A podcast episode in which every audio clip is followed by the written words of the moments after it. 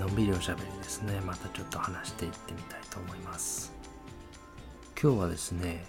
与えると受け取るは同時に起きるという話をした時にそういう物事の起こりの理解と対照的な考え方としてしてあげたことは返ってくる。やられたことは後で自分が同じ目に遭うみたいなですね。いわゆるその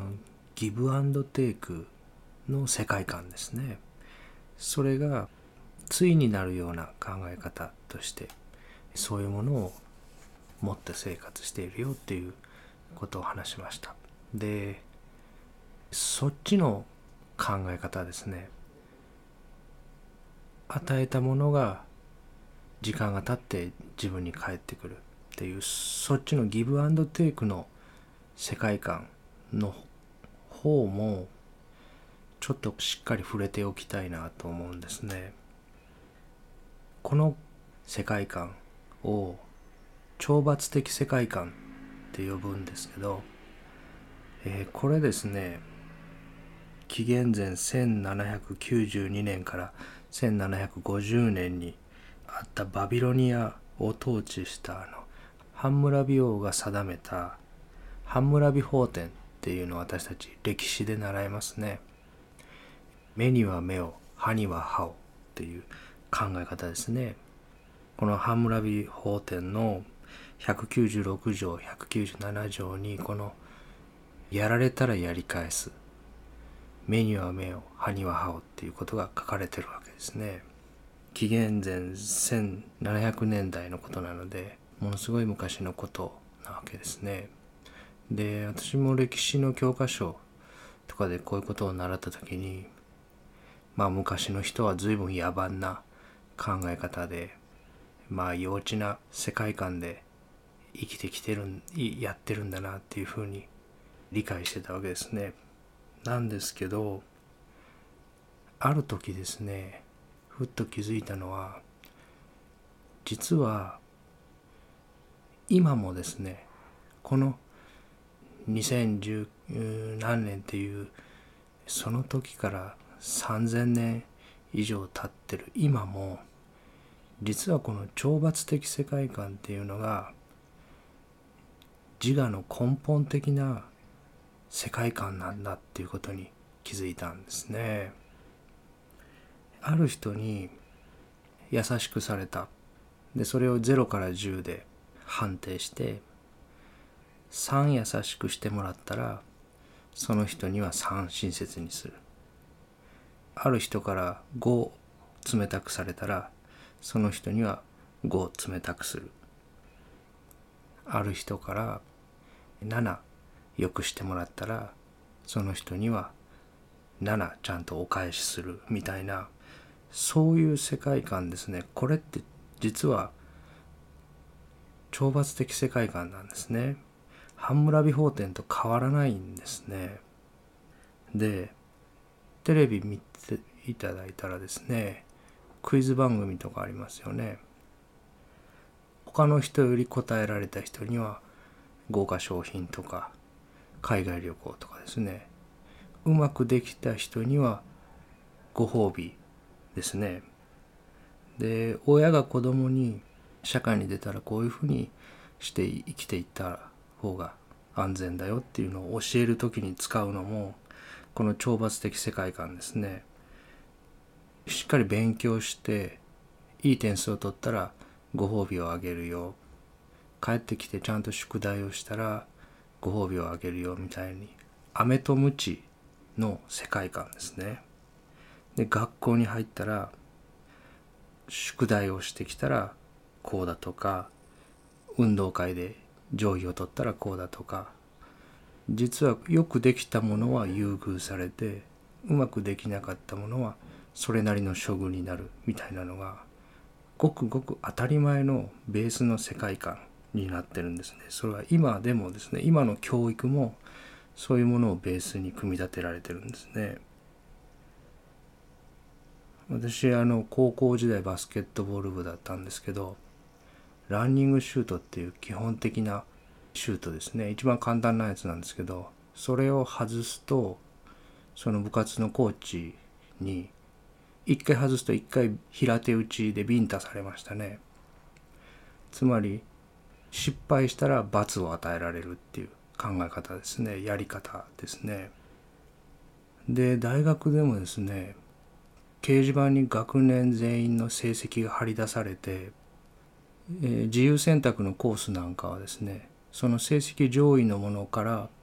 どのコースを取るか選べたんですね。もう完全に懲罰的世界観ですね。会社に入ってもそうですね。嫌なことを我慢してその我慢した分だけその対価としてお金をもらう。働いた分だけ給料をもらう。ミスをしたら給料減らされてうまくできなかったら残業になり頑張ったらボーナスをもらえるたくさん働いた分慰安旅行に行くと。か何十年働けばこれぐらいの役職になるみたいな。やったものと返ってくるものが時間の概念の中で飴と鞭みたいに設定されてるわけですね。努力すれば報われる。頑張れば幸せになれる。仏壇を拝めばご先祖様が守ってくれる。人に親切すれば帰ってくる。優しくすれば優しくされる。あの人はいつもよくしてくれるから他の人よりよくしてあげよう。みたいな。このしてもらったことを数値化してそれにふさわしいものはちゃんと返そうみたいなことが非常に当たり前のように横行してるんですね。でこの懲罰的世界観の基本になってるのはある解釈ですね。色眼鏡に合ったものに報酬を与え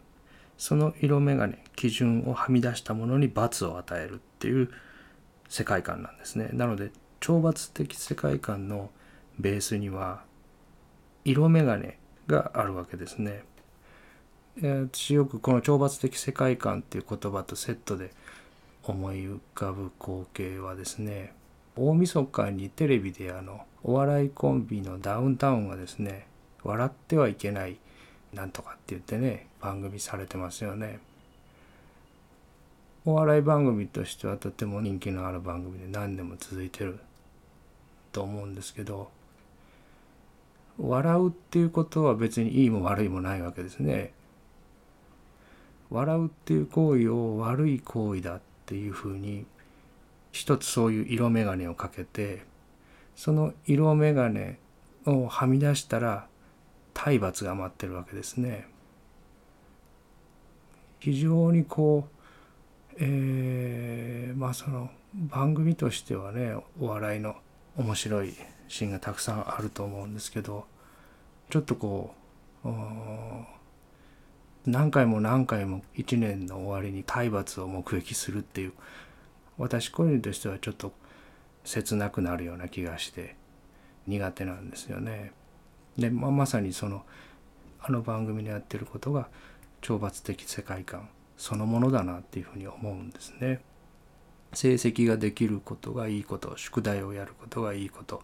こういうことをすることがいいことっていう色眼鏡を握ってでそれに適合したものには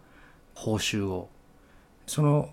眼鏡を満たさなかったものには罰を与えようっていうまさに目には目を歯には歯をっていう懲罰の世界ですねそれはね。この懲罰的世界観はまず色眼鏡がベースにあるっていうこと。それから誰か外のものに罰を与えたりご褒美を与えたりなのでまあ自他の別が前提ですよね。自分と外のものは分かれたものでその自分以外のものが良ければ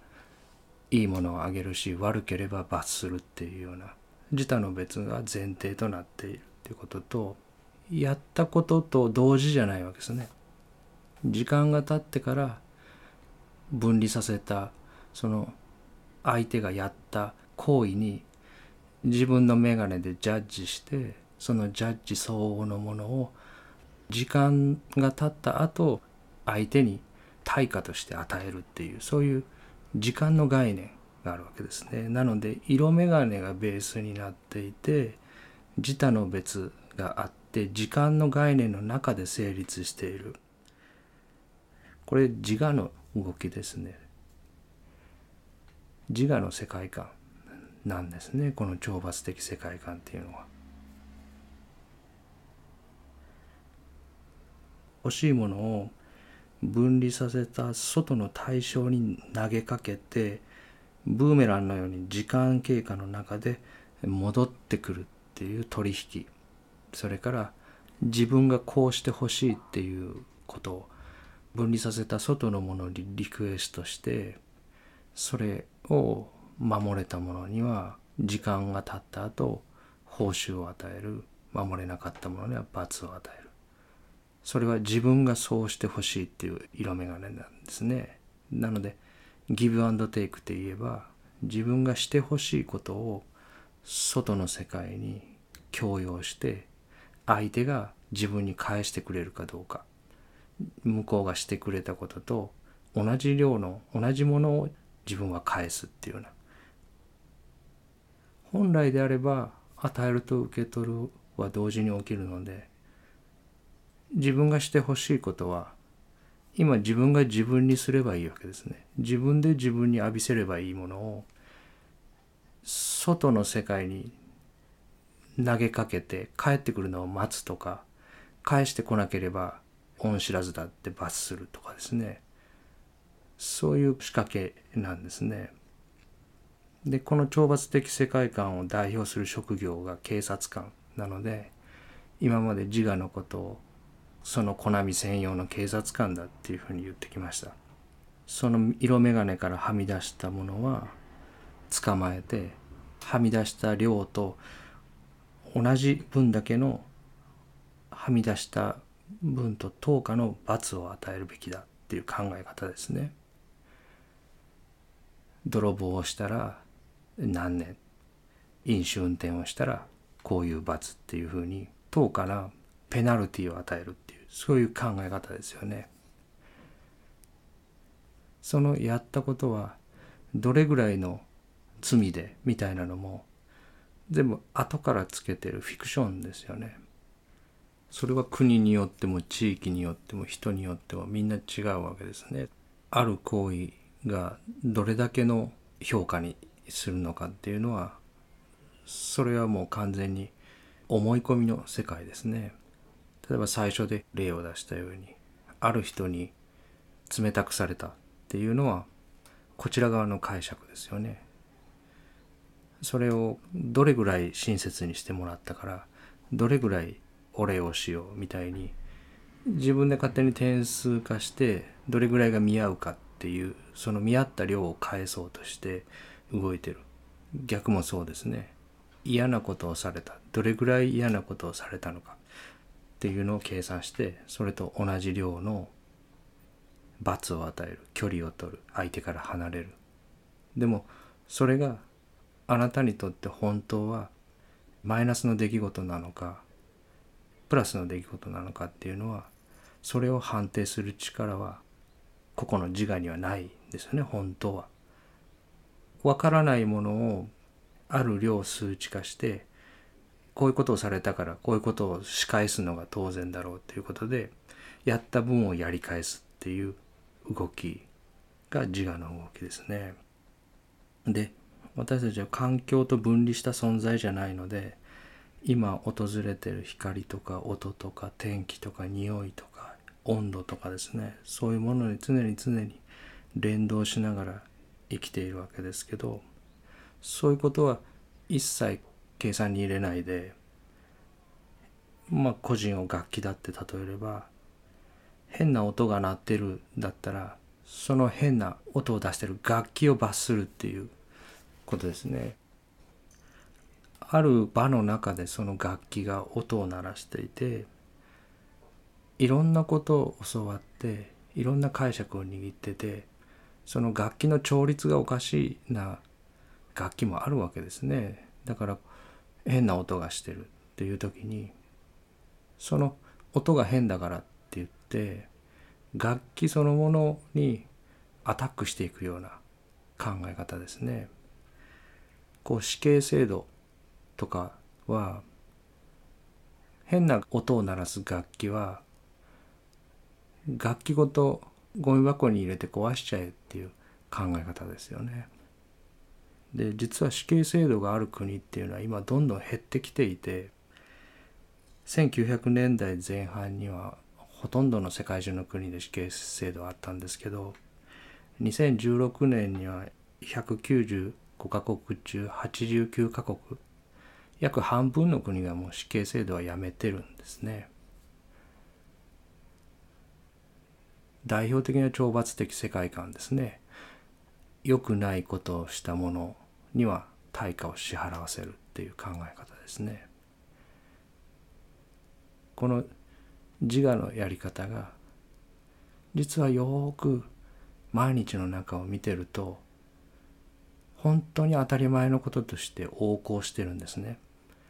テレビでも社会制度でも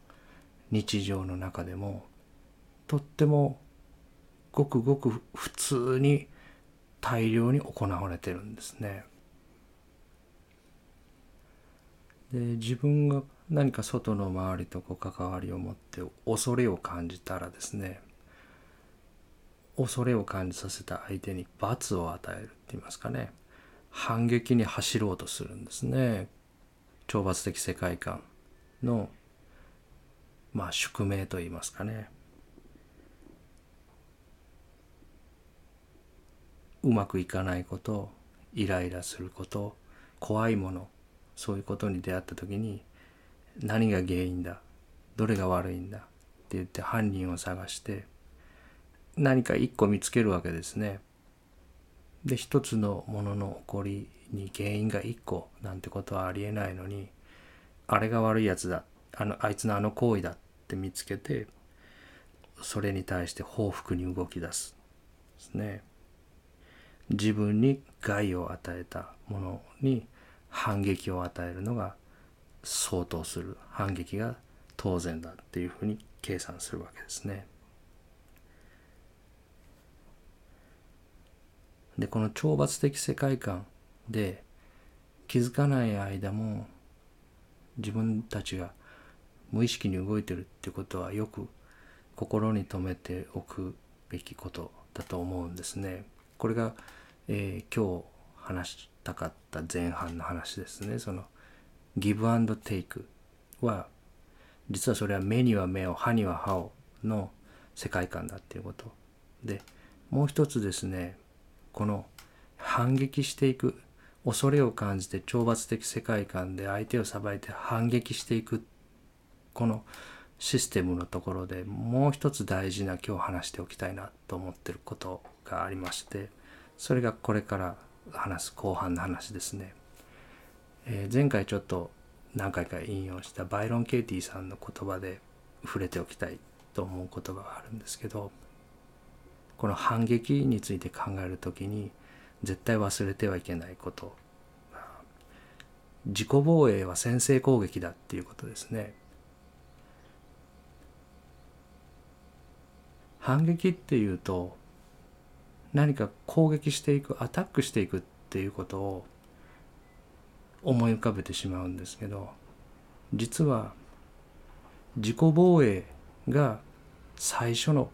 攻撃だっていうことは覚えておかないといけないことですね。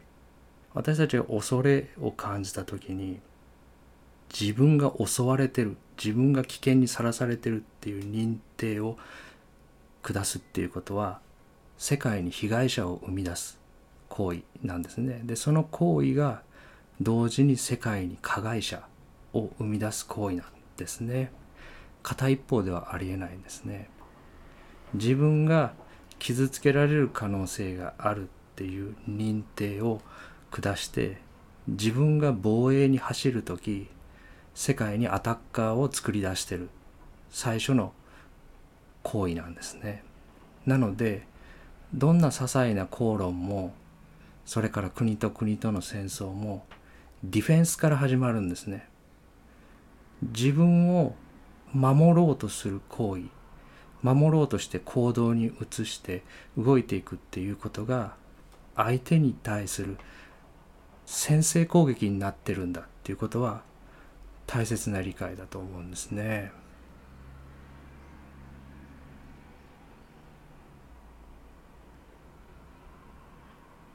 自分を被害者っ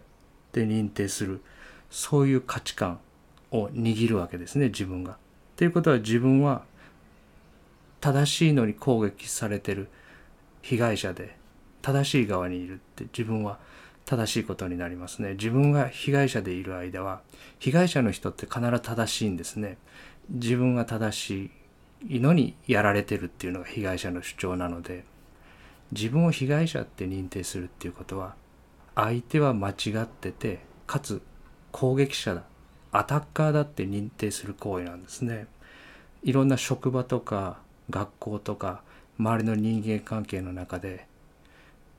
ある関係の中で自分が恐れを感じて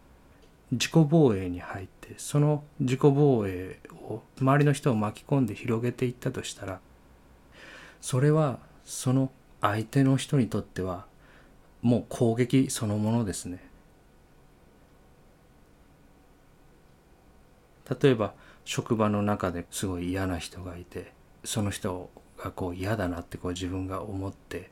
であの人ってちょっと嫌なところがあるよねとかちょっと距離取った方が安全だよねみたいに自分がディフェンスに入っていくっていうことを周りの人たちにも強要してディフェンスを厚くしていくみたいなことをやっていったとしたらそれはそれをやられた側からするとまさにそれはもう攻撃ですよね。だ韓国とかアメリカとかが対日軍を組織して国家予算をその対日防衛軍みたいなのを軍事予算に振り分けて日本に向けた軍事力を強化していったらそれはある種脅しに近いものですよね。なのでこの懲罰的世界観が発動している時に自分たちがチェックしておかなければいけないのは自分をこう守ろうとするその自己防衛の動きですね。自己防衛の行き着く先は自分の死か相手の死かどちらかですね。自分が存在する限り自分が死ぬ確率はゼロにならないので完全に自己防衛をしたければ自殺すればいいわけですね。自分が死ねばその先自分が攻撃される可能性はゼロになりますよね。なのでこの恐れを感じて自分と他人が分かれて見えて分離してどんどん分離感が強くなっていって相手に対して自分がディフェンスに走るっていう行為が相手から見るとそれはもうアタックと同じであるっていうことと自分を世界から孤立させる可能性が大きくなってるっていう仕組みを分かっておくっていうことはあってもいいのかなって思うんですね。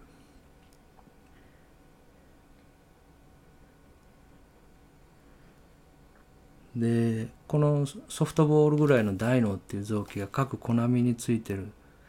のはこのコナミを守るためまさにそのコナミ防衛のためについてるわけですね。なので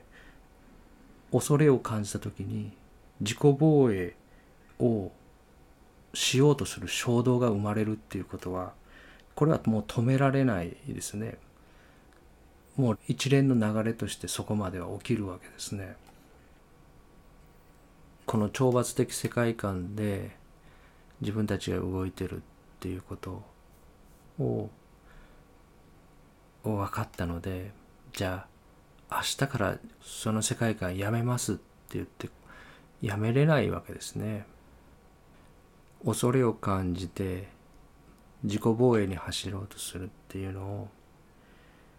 なくすっていうことは自分たちはできないしする必要もないですね。それは非常に不自然ですね。だけどそういうものが関係を壊していく。最初の火種になる。最初の火種はそこだっていうことはやっぱり分かっておきたい。ですねなので自分が何か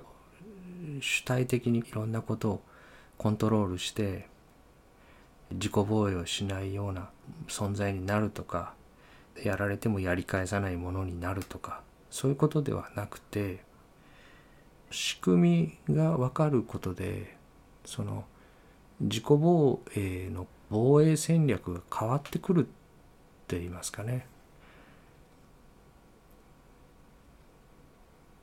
な何がその一番最初に生み出される問題なのかっていうのを知らなかった時と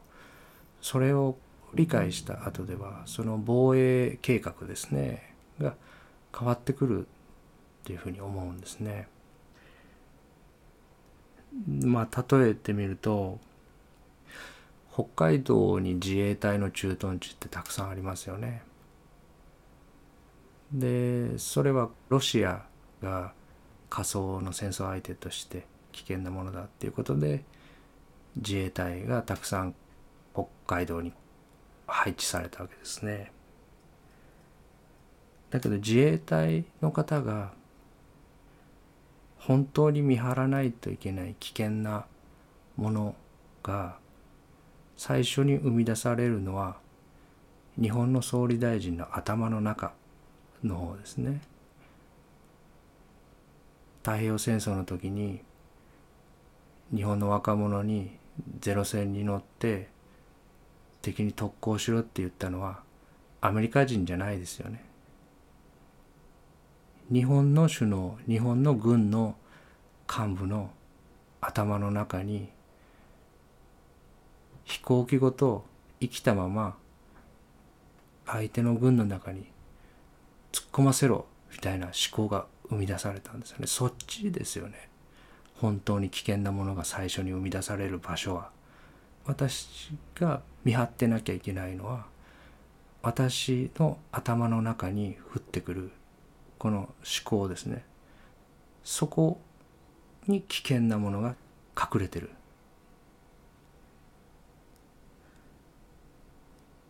こいつは危ないんじゃないかって見えてる外の世界の人やその人の頭の中ではなくて自分の中に降ってくる自己防衛をしようとする思考が本当の最初の火種の場所なんですね。そっちに防衛計画そこから自分を守るっていうふうに変わってくるっていうことですね仕組みが分かるっていうことで何かこう無理やり変えようとか自我がどうこうして何か頑張って変えるとかそんなんじゃなくて理解が進めば勝手に変わってきましたね。あ本当に危ないものっていうのはどこに現れるのか最初に現れるのかっていうのがそこの理解が深まっていったっていうことですね私の場合はですねどんな矢が刺さってて何を自分が怖がっててどんな自己防衛に走ろうとしているのかに私が気づかなかったら誰も気づけないですよね。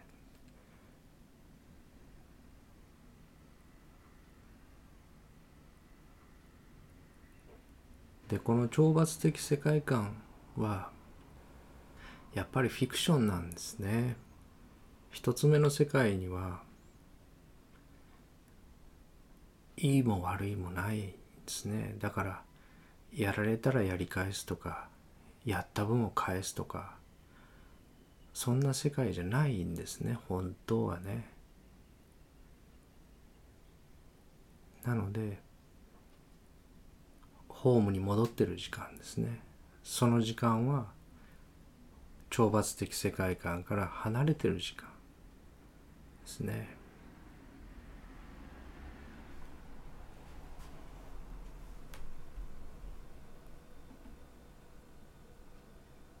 えー、臨済の師匠である大幕の言葉を最後に紹介したいと思うんですけど愚かな者は自分の考えを否定せず自分に見えているものを否定する賢明なものは自分に見えているものではなく自分の考えを拒絶するという言葉を残してますね。